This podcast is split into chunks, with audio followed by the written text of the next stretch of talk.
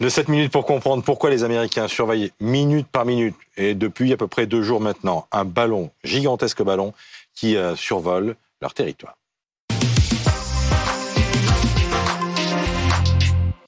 Et on a plein de questions à poser au général Pélis Randy, consultant défense de BFM TV. Bonjour et merci d'être avec nous. Face à Patrick Sauce, éditorialiste politique étrangère avec nous, et Antoine Lard depuis euh, Washington. Antoine, il faut que vous nous disiez ce matin ce que l'on sait de cette surveillance, de, de ce ballon d'espions chinois au-dessus du territoire américain en ce moment même.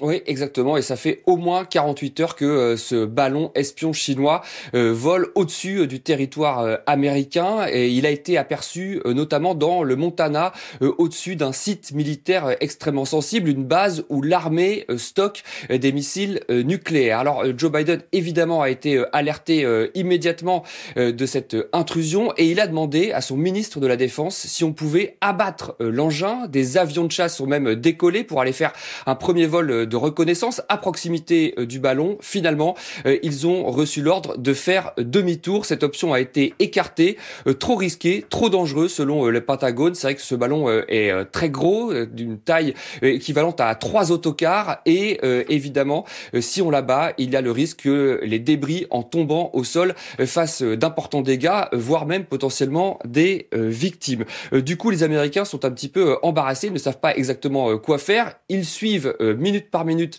euh, la trajectoire de euh, ce ballon en attendant eh bien qu'ils quittent leur espace euh, aérien.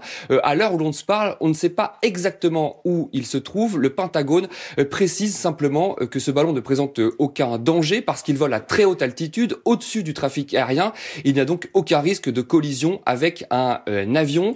le Pentagone dit aussi que les Chinois n'en sont pas à leur coup d'essai par le passé. Il y a déjà eu d'autres ballons espions du même type, sauf que là c'est la première fois que cet engin survole pendant aussi longtemps euh, le territoire américain. Patrick, enfin, comment les Américains peuvent-ils être sûrs d'abord que c'est un ballon chinois?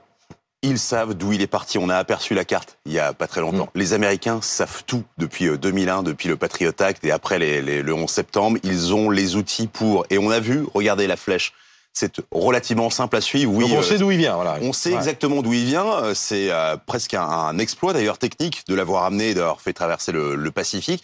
Ils savent d'où il vient. Ils le suivent depuis bien avant l'entrée dans l'espace aérien américain. Et piloté de Pékin? Eh ben, piloté de Pékin. Il n'y a, personne dedans. Il n'y a personne dedans. nous disent les Américains. On, on, va vraiment, on va pas partir dans le complotisme, on va rester sur les informations que nous donnent les Américains. C'est-à-dire un ballon qui fait une taille énorme, 30 mètres, le, trois autobus. On parle de diamètre, hein, enfin, pas de hauteur. Ce que vous voyez, ce qui est derrière vous, euh, Christophe. Mais, qu'est-ce qu'on voit là parce que euh, alors donc, ça c'est une photo prise imaginez les Américains ils ont le sens de l'image donc ils disent ça fait trois bus un bus, c'est 10, euh, 12 mètres. Donc le, c'est un, un, objet absolument énorme. Vous avez les capteurs ici. Mais des capteurs de quoi alors, c'est pas forcément des images. Nous, on a euh, un, comment une façon très classique de voir les choses, mais j'écoutais sur CNN un officier de l'armée euh, de l'US Air Force qui nous disait non, non, c'est des capteurs. On va prendre les communications téléphoniques, on va prendre toutes les données techniques parce que encore une fois, on vous parle du Dakota du Nord, on vous parle du Wyoming, du Montana, des espaces absolument vierges. Il y a euh, simplement, il y a à la limite plus de bétail mm. que d'habitants, mais il y a des bases des silos nucléaires dans le Montana. Il y a une base extrêmement importante de bombardiers stratégiques. Stratégiques, ce sont des avions qui transportent la bombe atomique. Et tout ça, eh bien, les Chinois écoutent.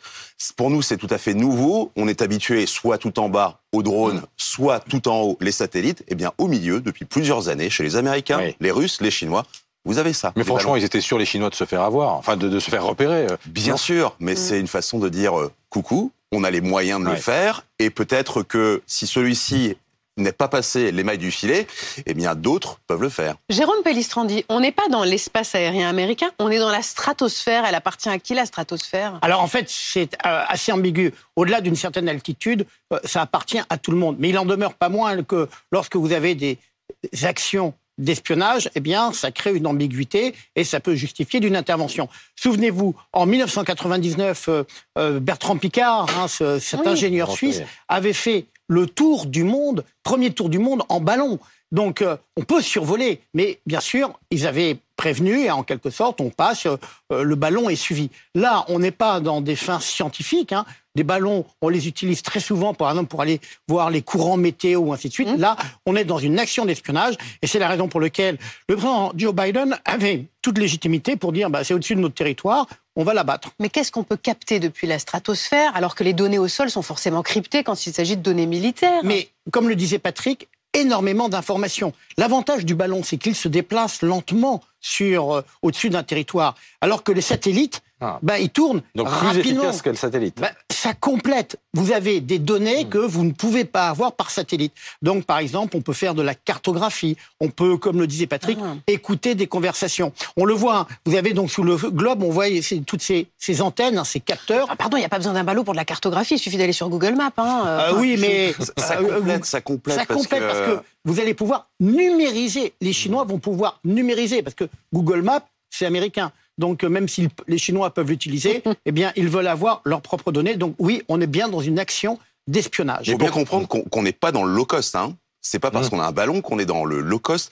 On est dans ce que le président euh, Macron euh, appelait les espaces communs. Ça, c'est une phrase que vous allez entendre pour les années à venir. Les espaces communs, c'est la mer, c'est-à-dire qu'on peut tous aller sur la mer, c'est le numérique, on peut tous aller sur le numérique sans s'approprier, et le spatial, et cette stratosphère ou ce qui est juste en dessous. Donc les Chinois, ils jouent avec, mm. ils utilisent vraiment ça, mais on n'est pas dans le low cost, c'est pas le ballon captif mm. de 14-18. Est-ce que les explications données par les Américains pour ne pas le détruire sont réelles Les débris? Alors les débris. Où est-ce qu'ils veulent récupérer le, ballon? Montana, on en parlait avec le général, c'est euh, euh, comment une surface immensissime et très peu d'habitants. C'est, je crois, avec le Wyoming qui est juste à côté. Donc ça peut pas être une histoire de dégâts ou de blessures. On va essayer de l'accompagner du côté des Américains. Surtout, on est en train de vous expliquer que ce ballon, il aurait pu prendre énormément d'informations. Les Américains disent non, on a tout fait pour que ça ne fonctionne pas. Il y a des chasseurs furtifs F-22 qui sont partis non pas pour euh, l'abattre, mais bien pour brouiller tout ça. Donc les Chinois, a priori, depuis qu'ils sont apparus sur la carte de l'agence météo américaine, ils, ne voient pas grand-chose. Hmm. Mais encore une fois, c'est un test, un peu comme un essai atomique euh, ou nucléaire euh, nord-coréen.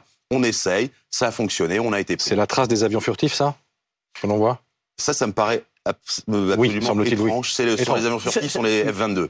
Et d'ailleurs, c'est euh, l'opportunité pour démontrer euh, l'efficacité de la défense aérienne américaine. Et il faut souligner d'abord qu'elle est couplée aussi avec le Canada. Donc tout ce qui rentre dans l'espace aérien. Le Canada surveille aussi. Voilà, est effectivement extrêmement bien suivi. Parce que les, Américains ont aussi des ballons du même type. Est-ce que les armées européennes ont des ballons de ce type-là, des ballons d'espionnage Les ballons. C'est un outil euh, commun. On va faire la guerre des ballons. Le premier outil, le premier usage du ballon, il faut le rappeler, c'est 1792, la bataille de Fleurus, et ce sont les Français. Hum. Ah oui, quand vous êtes en hauteur, vous pouvez observer le champ de bataille. Donc en fait, le ballon a toujours été utilisé. Il est de plus en plus utilisé parce qu'il permet de s'inscrire dans le temps. C'est euh, à la fois sophistiqué mais relativement simple à mettre en œuvre. Et puis ça, c'est extrêmement efficace et donc euh, il y aura de plus en plus d'usage de ballon. Il va finir où ce ballon? Il va retourner d'où il vient ou il va se poser quelque part? Plus compliqué parce que il est dans la, entre 30 et 40 000 mètres d'altitude. Donc là, c'est les courants euh, euh, de haute altitude qui le portent. Alors on peut le piloter, mais il est peu vraisemblable qu'il revienne. finir au-dessus de la Manche. Hein. Non, mais il y a des vents violents, en effet, à cette altitude. Donc il faut suivre euh, le sens des vents. Donc lever la tête parce que les Américains, il y a eu aussi beaucoup d'informations données par les militaires américains mm. parce que les gens dans le Montana étaient là. Mais qu'est-ce que c'est? C'est un oiseau, c'est un oiseau, c'est hmm. un avion, c'est une nouvelle planète, donc c'est super. Non, c'est pas Superman, c'est un ballon chinois. J'espère qu'on va pas découvrir qu'il s'agit d'un canular d'un étudiant de Stanford. On aura bien raconté une histoire, c'était au moins rigolo. Merci beaucoup à tous.